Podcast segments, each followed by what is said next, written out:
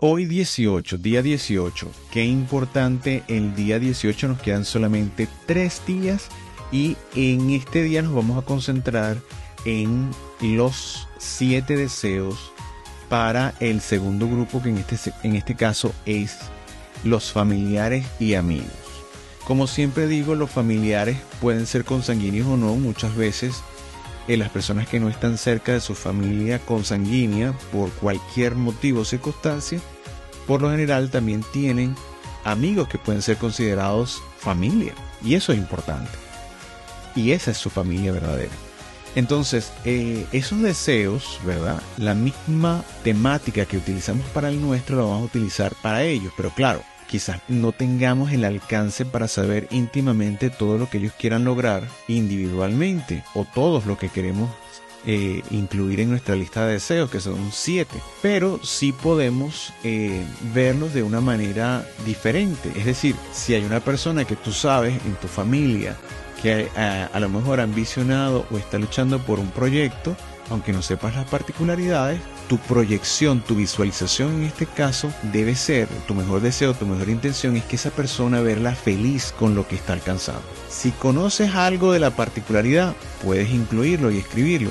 Mira, recuerdo que, y te doy las gracias, Espíritu de la Navidad, arcángeles y ángeles de Dios, les doy las gracias porque recuerdo claramente cuando esta persona, fulano de tal o fulana de tal, que es mi amigo por estas razones o mi amiga por estas razones, que es como mi familia o es mi familia, eh, alcanzó eso que ha estado buscando por tanto tiempo y está feliz y te doy las gracias por aquello, porque sé que te lo pedí. Es decir, estás hablando de algo que sucedió, que le sucedió, te estás alegrando por ese bien que esa persona para ti muy querida alcanzó.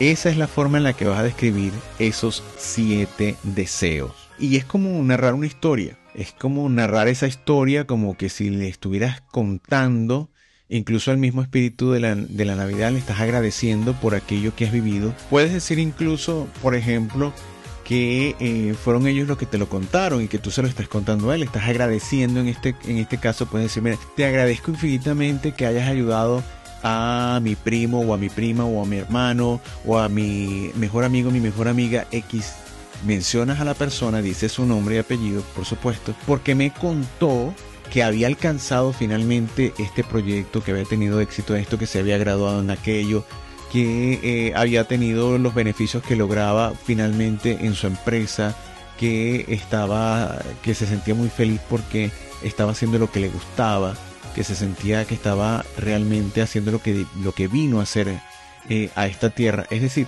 tú vas a contar algo que ellos mismos te han declarado que son felices. Mira que esta persona finalmente consiguió la pareja y es la mejor pareja para, para él o para ella. Es decir, estás narrando con agradecimiento y con alegría, ¿verdad? Aquello que tus seres queridos han alcanzado. Así es como vas a narrar esa lista de deseos.